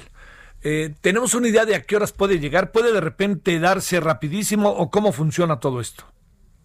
Pues mira, eh, la velocidad de traslación que tiene este huracán, pues sí ha sido bastante rápida. O sea, por ejemplo, ayer en la tarde se encontraba por ahí Jamaica y ahora ya casi lo tenemos cerca de, Cozumel, ¿no? Entonces... o sea que va rápido. Va muy rápido. Entonces, los efectos que empezamos a sentir, pues en estos momentos ya es el oleaje. El oleaje no se necesita que esté un ciclón tropical cerca. El oleaje se encuentra a grandes distancias porque es inducido por el viento del huracán. Entonces, entre más fuerte sea el huracán, pues la, el oleaje alcanza una mayor altura. Eso es lo primero. Luego, lo segundo es el tamaño que trae este huracán. No es tan grande como otros huracanes, por ejemplo Wilma en el 2005 que también afectó a Cancún, no es tan grande como Wilma, sin embargo, pues la extensión que tiene y la trayectoria que está pronosticada es para que pase sobre Cancún y lo afecte totalmente, incluso se va a ir más hacia el norte, va poder afectar Mérida de acuerdo a la extensión de ese tamaño y de las lluvias también que vienen asociadas al paso. Ah. Eh, ¿qué cuestiones como el sol, como, no el sol, porque se tapa por las nubes, pero me refiero al calor, eh, ¿es un factor? ¿El frío es un factor o no? Eh, no, se refiere más a lo que pasa en el océano. Como te había comentado, el calor que tiene en el, en el mar Caribe es el que ayudó a que se intensificara esto. Y como va a continuar su trayectoria hasta lo que es Luisiana, de Estados Unidos, pues obviamente va a pasar por el Golfo de México, que también está caliente. A ver, una... Pronostican una larga vida. Uy, uy, uy, uy, ¿una larga vida es una semana? Sí, más o menos. Oye, este, ¿no pasa nada en el Pacífico por lo pronto? Por lo pronto no. Todos los eh, ciclones tropicales que han formado, hay uno que se llama Norde, que está alejado de las costas mexicanas. Bueno, esto eso quiere decir que presumo que el Pacífico está en lo general despejado. Sí, así lo podríamos decir. Así, por decir, entiendo que no, no es. Este, a ver, Cristian, doctora, déjame plantearte otra cosa. Eh, no, no tienen lógica de movimiento, ¿verdad? Sí, está afectado por ciertos eh, fenómenos que te había comentado que a su vez interaccionan con el huracán. Hace cuenta que son como cadeneros de un antro, o sea, te dejan pasar o no te dejan pasar, algo así. con, los oh, sistemas oye, ese ejemplo está bueno, doctora. Entonces hay una, hay una masa de aire frío que está sobre lo que es el sureste de los Estados Unidos. Y esa masa de aire frío te cuenta que está protegiendo lo que es Tamaulipas, por ejemplo o lo que es este Veracruz para que no lo afecte y está haciendo que recurve hacia Luisiana. Entonces la trayectoria de los huracanes pues es definido por esos sistemas que digamos que lo dejan pasar o no lo dejan pasar. Oye, es eh, digamos el, el, riesgo de un fenómeno de esta naturaleza ¿Es igual el viento, el huracán que el agua o, o se pueden distinguir los terrenos? Pues mira, mm, esta pregunta es un poco complicada. Nosotros, eh, por lo general, lo que hacemos los meteorólogos es dividir al huracán en un cuadrante de cuatro. Sí. Entonces, eh, dependiendo del cuadrante, es la velocidad de los vientos. En este caso de Delta, tiene la mayor eh, velocidad de vientos en el noreste, o sea, en el cuadrante que sería uno para los que llaman matemáticas. Entonces, eh, en la parte noreste de Delta es donde están los vientos máximos, pero en los demás cuadrantes no alcanzan esa velocidad los vientos. Entonces, digamos que el impacto es diferenciado, aún hablando de un mismo sistema. Sí. Sí, sí, sí, aunque no creas, te entendí, digo, este, con todo y que entiendo que es un poco técnico. A ver, eh, ¿puede darse el fenómeno como pasó creo que con Vilma, o no sé si en el, o en el 2017, no recuerdo bien, que llegue el huracán y ¡pum! de repente se estacione? Sí podría darse, pero como te había comentado, los fenómenos que están interactuando por el momento, digamos que le está dando como un caminito rápido para que llegue hasta Luisiana. Cuando pasó con Wilma, me parece que también había un frente frío, no recuerdo bien la verdad, pero eso fue en el 2005 y se quedó estacionario. O sea, ese tipo de, de huracanes son muy, muy peligrosos porque imagínate que todo el tiempo está soportando vientos máximos de 200 kilómetros sobre hora el daño a la infraestructura es grandísimo y es muy diferente a que un huracán pase de manera rápida. A ver, hace rato dijiste que el daño es este brutal. A ver, ¿qué, ¿qué, es lo que imaginas? ¿Estamos preparados o aquí viene la otra parte o no estamos preparados, eh, doctora? Pues también, insisto, es una pregunta un poquito complicada, pero en primero, eh, pues siempre diferenciamos dos tipos de, daños, ¿no? La, vida humana y la explosión material. Claro. Con respecto a la vida humana, ya empezaron las evacuaciones ya desde, desde el día de hoy ya están evacuando a las personas que se encuentran en Cancún y toda la parte costera de Quintana Roo. Eso está muy bien. Sin embargo, pues no puedes e, evacuar un edificio, no lo puedes cambiar de posición, ¿no? O sea, se va a quedar ahí a, resistir los vientos. Entonces, los vientos al ser tan intensos, pues sí puede destruir, por ejemplo, vidrios, o puede, si alguna casa no está bien construida, que no tenga bien buenos cimientos, o que sean de, por ejemplo, de lámina, que son de las personas este, más pobres, son las más afectadas. Entonces, este tipo de, de construcciones, pues obviamente no sobreviven a pues, vientos tan intensos de más de 200 kilómetros por hora. Sí, claro. Bueno, doctora, pues este, yo entiendo que es un momento muy importante en el desarrollo de tu actividad académica y profesional, pero qué susto con todo esto, ¿no? No, está muy impactante, para serte sincera y compartirle a tu auditorio. Eh, estamos eh, en un momento histórico en el que se están rompiendo récords. La última vez que tuvimos una, digamos, una temporada tan activa fue en el 2005 que llegamos hasta la hasta el alfabeto griego con la con el nombre Z y ahorita ya vamos en delta, solo nos falta Z y ya le ganamos al 2005. O sea, que decir que se acabaron los nombres. Sí, se acabaron los nombres. Entonces, eh, es, es, momento, es un momento histórico y para terminarla de complementar, pues en tiempos de pandemia, ¿no? Bueno, doctora, es un gusto haber podido conversar contigo. Un gusto, gracias por la invitación. Hasta luego, doctora Cristian Domínguez, investigadora del grupo Interacción eh, micro y mesoescala del Centro de Ciencias de la Atmósfera de la UNAM. Como usted alcanza a apreciar, esto ya lo habíamos escuchado, pero ahora nos hizo tomar conciencia plena la doctora. Se acabaron, ya ve que cada año empieza el fenómeno y entonces se ponen, se, se programa, se ponen nombres a cada uno de los huracanes. Pues resulta que se acabaron y están empezando otra vez de nuevo, por eso se llama Delta. Bueno, cuidado con Delta. Pausa, regresamos al ratito.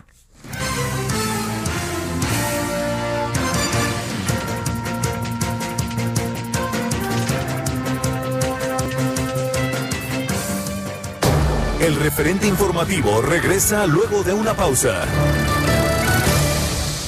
Heraldo Radio, la HCL se comparte, se ve y ahora también se escucha.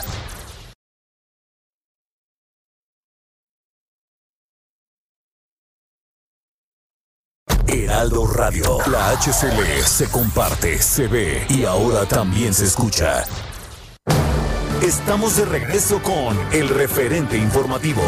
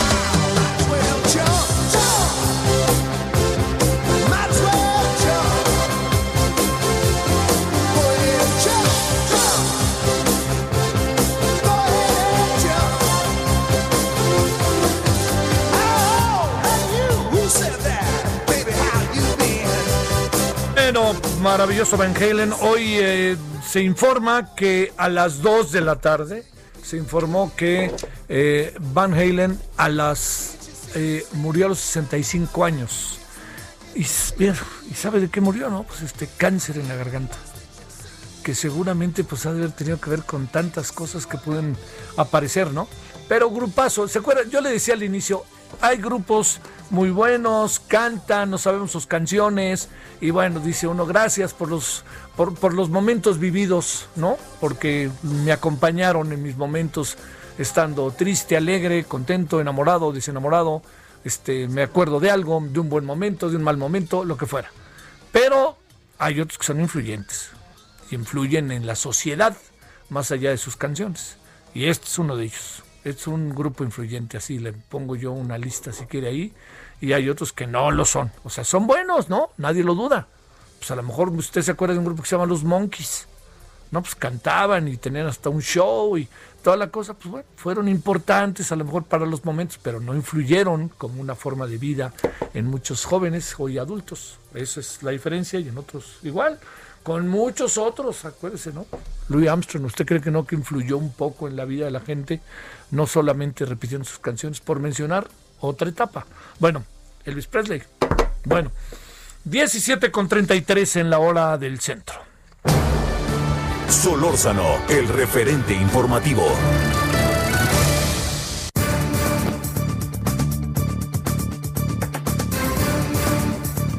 Como siempre, en verdad me da mucho gusto tener la oportunidad de conversar con Pamela San Martín, abogada, ex consejera del Instituto Nacional Electoral. ¿Cómo estás, Pamela? ¿Cómo te ha ido? Javier, bien, gracias tú. Saludos a tu auditorio. Ay, leí el otro día tu artículo. ¿Fue hoy o cuándo fue? Eh, se publicó el día de hoy. El día de hoy, ¿verdad? Y en Reforma, que es muy interesante sobre el tema de la decisión de la Corte. ¿Qué tema, no? Pues sí, una decisión bastante polémica y en la que creo que, que ganamos poco y perdimos mucho.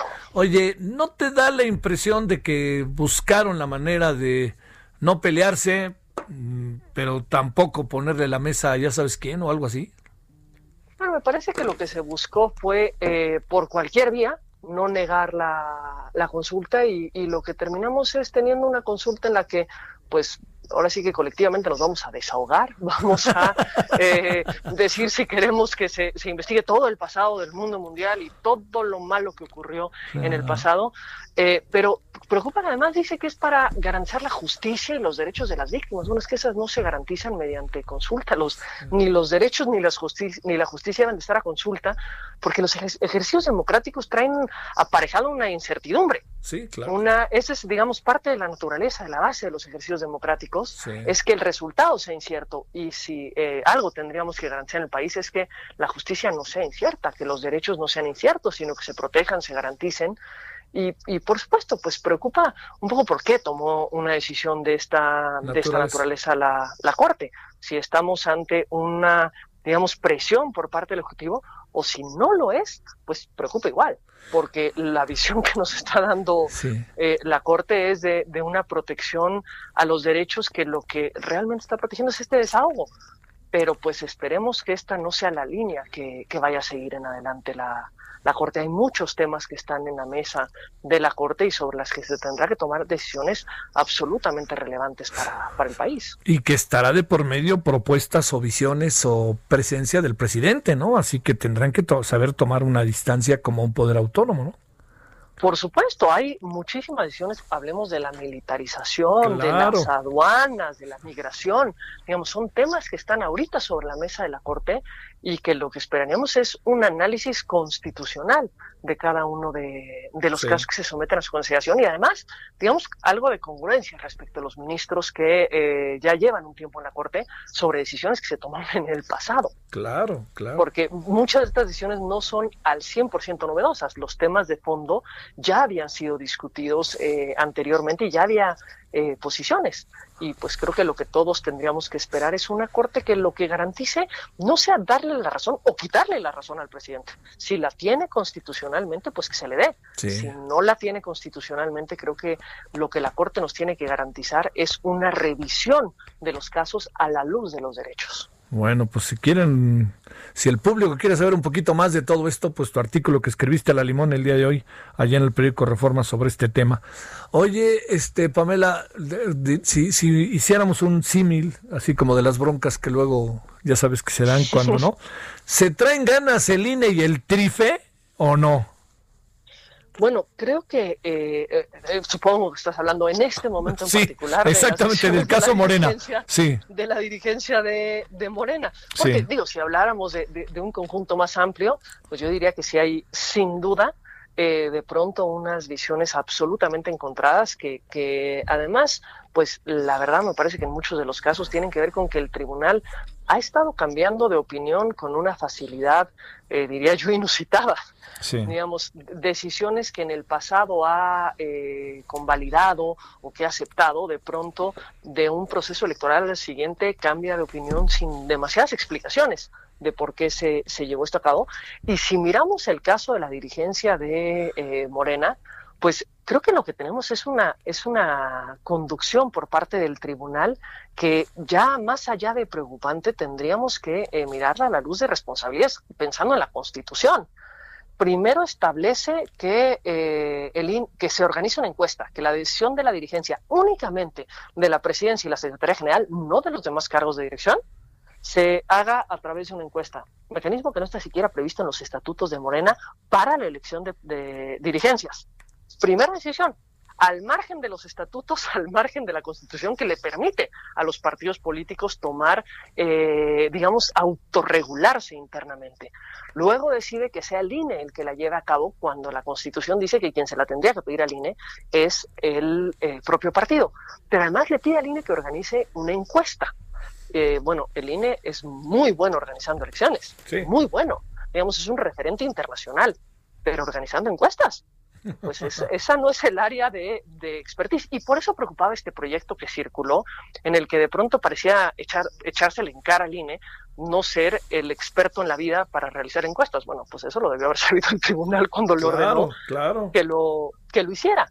Luego le dice al INE, la tienes que hacer en 45 días y esto ya cae en proceso electoral cuando la ley expresamente dice que las, las eh, renovaciones de dirigencias no pueden hacerse en proceso electoral. Luego le dice al INE, ah, ¿sabes qué? El padrón de militantes, pues es un referente, pero pues no, no garantiza nada.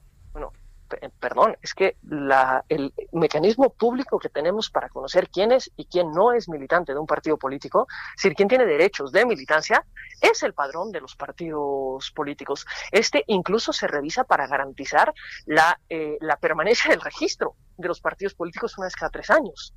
Y, el tribunal dice, no, no, ahora es un mero, es una mera, es un mero indicio de la militancia, pero tú deja que cualquiera te presente cualquier elemento para poder acreditar que es militante. ¿Por qué mejor no se le genera un contexto de exigencia al partido político para que, eh, digamos, actualice su padrón, para que eh, lo regularice, para que cumpla con sus obligaciones de transparencia? Pero no, decide que mejor nuevamente trasladarle el problema al INE y decirle, bueno, pues tú, tú busca otros elementos Luego esta encuesta hazla no solo a militantes, sino a simpatizantes. No, no, no. Híjole, pues es que yo no conozco hasta el día de hoy un padrón de simpatizantes de ningún partido político, ni la ley lo prevé. Sí. Entonces, pues, ¿quién va a ser simpatizante? Pues quien diga que es simpatizante, ¿verdad? Y, y finalmente decide, ah, pero incorpora paridad, principio con el que todos estaríamos de acuerdo. Sí. Pero si tú le dices al INE que tiene que organizar una elección para presidencia y secretaría general en la que no sean fórmulas, sino candidaturas por separado, y que esto va a ser una encuesta en la que quien tenga mayor, digamos, aceptación será quien gane, pues nada garantiza que haya paridad.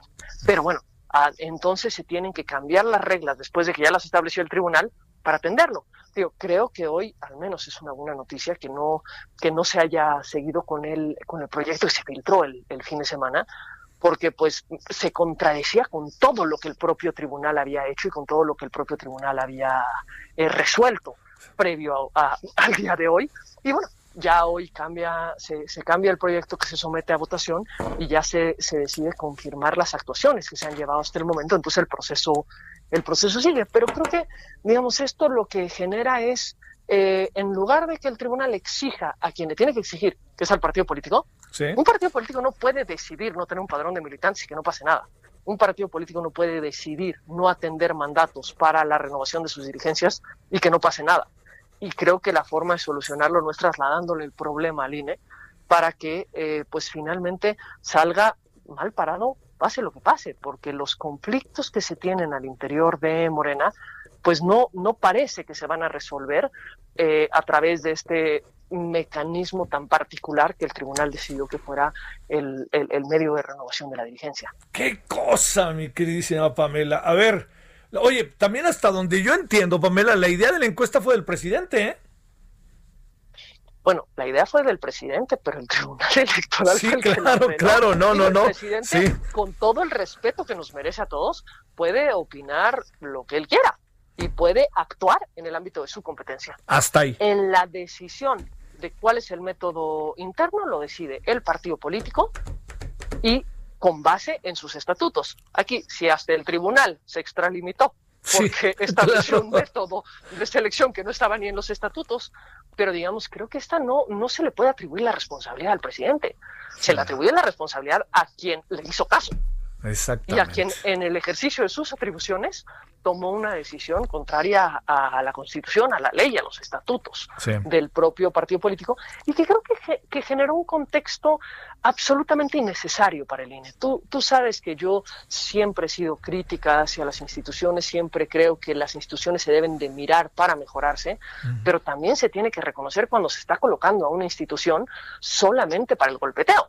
Y me parece que eh, este traslado al INE para que organice una elección a través de una encuesta que además le decida que eh, todo lo que tiene que ver con la equidad en la competencia le corresponde al Consejo de Honor y Justicia de Morena, pero luego pareciera que se lo quieren nuevamente trasladar al INE cuando empiezan a ver los, los conflictos internos, creo que no contribuye hacia el fortalecimiento de las instituciones, porque lo que ya no sabemos es cuáles son las reglas y lo que, lo que resulta primordial para la celebración de cualquier ejercicio democrático es tener un conocimiento previo de las reglas por parte de todos los involucrados. Oye, Pamela, hay otra variable que en todo este proceso de lo que se, como se están dando las cosas, aparece esto que es que hoy eh, en Morena hay un rompe y rasga contra el INE y contra el TRIFE, sobre todo diciendo le están metiendo manos al TRIFE para que decida lo que queremos y es la cúpula y vámonos, ¿no? Y entonces, ¿cómo quedan las instituciones? Hasta parece plan con maña, ¿eh? Si fuera mal pensado. Bueno, pero es que para eso sí, digamos, yo creo que las instituciones van a estar sujetas a cuestionamientos por parte de los distintos actores. Las instituciones electorales siempre están sujetas a cuestionamientos más o menos válidos con o sin razón, pero digamos, la crítica y el cuestionamiento es una situación válida e inherente, al, digamos, a la, a la función electoral pero pues es en las decisiones que cada una de las instituciones eh, adopta en las que se coloca de un lado la balanza o de otro. Aquí el tribunal se ha colocado en esa situación. Me parece que no hay una explicación racional que se pueda dar de por qué tomar las decisiones que ha venido adoptando en relación con esta con, la renovación de la dirigencia. ¿Por qué no exigirle eh, que arreglen su padrón al partido? ¿Por qué no exigirle que ellos mismos organicen su elección? ¿Por qué no? ¿Por qué trasladárselo al Instituto Nacional Electoral? ¿Por qué hacer los cambios de pronto a la mitad del camino para que ahora sí uno, el padrón de militantes sea un mero referente? ¿Por qué ahora presentar un proyecto en el que de pronto va para atrás todo? y eh, resulta que se queda la misma dirigencia hasta el fin del proceso electoral cuando había dicho exactamente lo contrario. Insisto, qué bueno que se cambió el proyecto y que se aprobó otra cosa. Por un tema de certeza, no es ni siquiera por cuál es la resolución correcta. Creo que venimos con una novela de errores desde el día uno. Sí. Oye, ¿en qué va a acabar? ¿No va a haber elección? Pues, no, pues el día de hoy el tribunal lo confirmó. Confirmó que se continúa con la encuesta que se está llevando a cabo en estos momentos y en los próximos días el INE tendría que estar dando los resultados. Hasta donde tengo entendido en estos momentos se está levantando la encuesta en campo y pues serán las y los militantes y simpatizantes de... ¡Qué pues, cosa! Pues es que la primera pregunta que los encuestadores le tienen que hacer a quien le van a preguntar es, ¿usted simpatiza con el partido o no? Eso fue lo que dijo el tribunal. Sí. Y ahora, pues obviamente eso puede eh, traer aparejado cualquier cantidad de irregularidades, porque la base de cualquier proceso electivo o de, digamos, de expresión de voluntad de la ciudadanía es saber quiénes son los que participan. Es decir, quién puede participar y quién no para que todos los que puedan participar sean parte del universo de los participables y quienes no, no. Y no es un tema nada más de una autoadscripción de, bueno, pues es que yo cuando llegue el encuestador me digo, digo que yo sí me considero como eh, simpatizante. Tiene que haber una base clara y pues finalmente la dirigencia de un partido político la es del partido. ¿Quiénes forman parte del partido político? La militancia del partido el partido ha excluido indebidamente a militantes, que es lo que pareciera decir el tribunal, pues entonces iníciense los procedimientos para garantizar la adecuada inscripción. Pero no es a través de, digamos, poner reglas absolutamente ambiguas como se, eh, digamos, se le regresa al cauce institucional, al cauce democrático y al cauce eh, de legitimidad a quienes dirigen un, ente de interés público, porque eso es un partido, es un ente de interés, público, que recibe, eh, que tiene derechos, que tiene obligaciones y que recibe un conjunto enorme de prerrogativas por parte del Estado mexicano. Y al al recibir todo esto también tiene que estar sujeto al mayor control, al mayor escrutinio y a la, digamos, y al mayor cumplimiento de sus obligaciones. Y ahora el tribunal lo que está haciendo es quitar todas estas obligaciones para trasladárselas a un tercero, que en este caso es el INE, que además está en pleno proceso electoral, además, en proceso electoral federal. sí, claro, ya empezó en septiembre 7. Exactamente, está con elecciones en puerta en eh, Coahuila e Hidalgo, la jornada electoral siendo el, 18 de, octubre. Y, y, todo esto en un contexto además que tiene una particular complejidad, que es la pandemia, que es la que, va a rodear estas, estas elecciones. Entonces, si no tenía suficientemente cargada la, la, la, actividad del el INE, pues ahora se le, se le, se le añade este elemento, que es un elemento que no parece que eh, genera siquiera consensos al interior del propio partido, ni siquiera por parte de los distintos actores involucrados. Y eso, por supuesto, que eh, pues preocupa porque lo que se vislumbra es un golpeteo hacia las autoridades, un golpeteo hacia el INE, que en este caso me parece que pues va a pagar por las decisiones que ha tomado el, el tribunal y no es eso lo que sería deseable por parte de una institución. El, INE debería ser responsable por lo que el INE define, por lo que el INE hace en el marco de sus atribuciones, pero no porque el tribunal tome la decisión de trasladarle eh, un problema en lugar de establecer otros mecanismos de atención. Pamela, te mando un gran saludo como siempre. Otro abrazo fuerte, querido Javier, y saludos nuevamente a tu auditorio. Abogada, ex consejera del INE, Pamela San Martín. Solórzano, el referente informativo. Balance Inmobiliario es presentado por Centro Urbano. Estrena hoy Casa Odepa en 20. Grandes promociones en Tecámac, Querétaro, Puebla, Cancún, Playa del Carmen y Monterrey. Tu mejor hogar e inversión está en 20. Búscanos en 20.com.mx. ¿Qué nos cuentas esta tarde, Horacio? Que hay de estos lugares que estamos hablando, que está encima un terribilísimo fenómeno natural. ¿Cómo has estado? Pues Bien, querido Javier, pues sí, preocupado, hombre, caray, muchas, muchas cosas que tienen que ver con eso. Está el tema de los famosos fideicomisos, que a ver qué pasa con el desastre, los desastres naturales de aquí en adelante.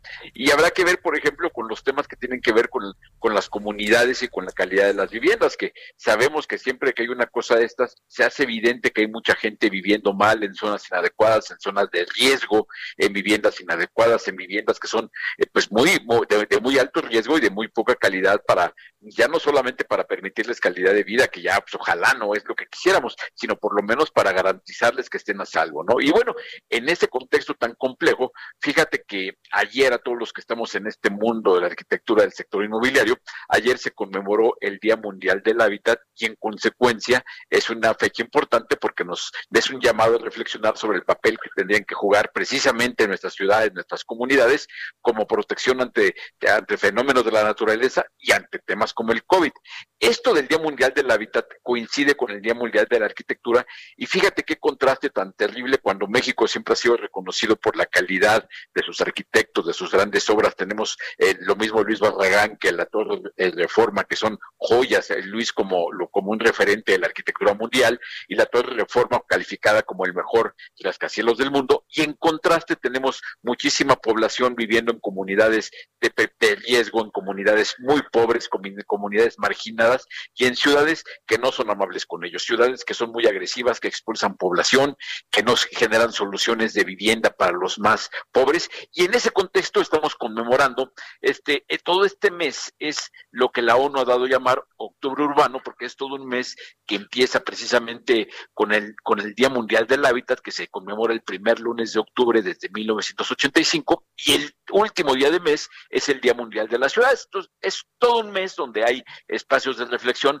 y de acción, llamados a la acción, para intentar ver cómo se toman medidas eh, donde fundamentalmente los gobiernos conduzcan mejor estos barcos que tienen que ver con estos barcos en que vivimos, que son nuestras ciudades, ¿no? Digo, Javier. Oye, este, eh, digamos, ahí nos mantenemos este, motivos para estrujarlos en México, como tú dices.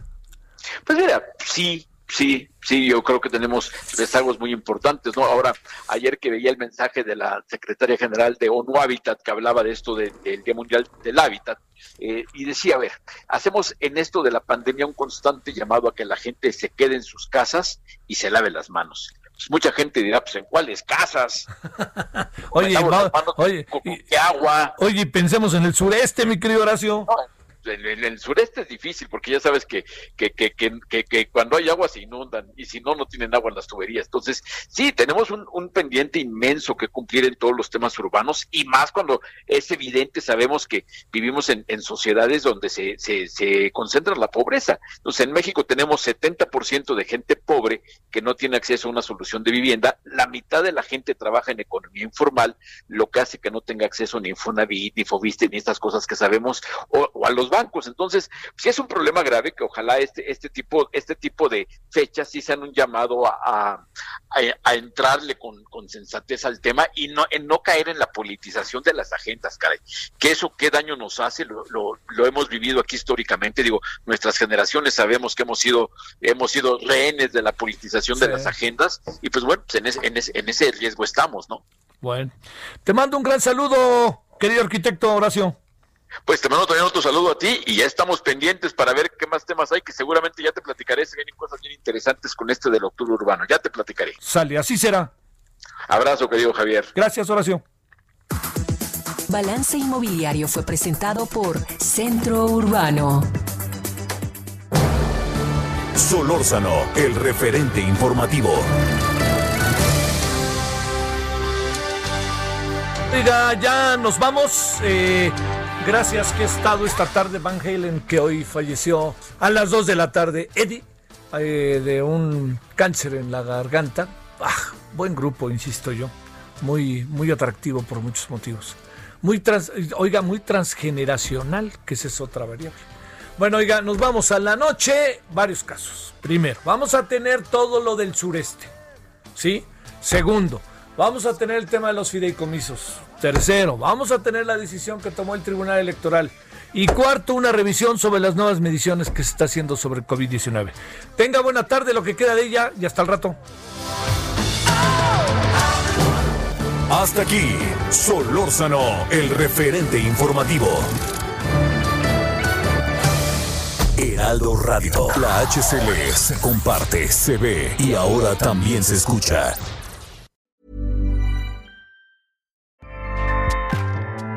ACAST powers the world's best podcasts. Here's a show that we recommend.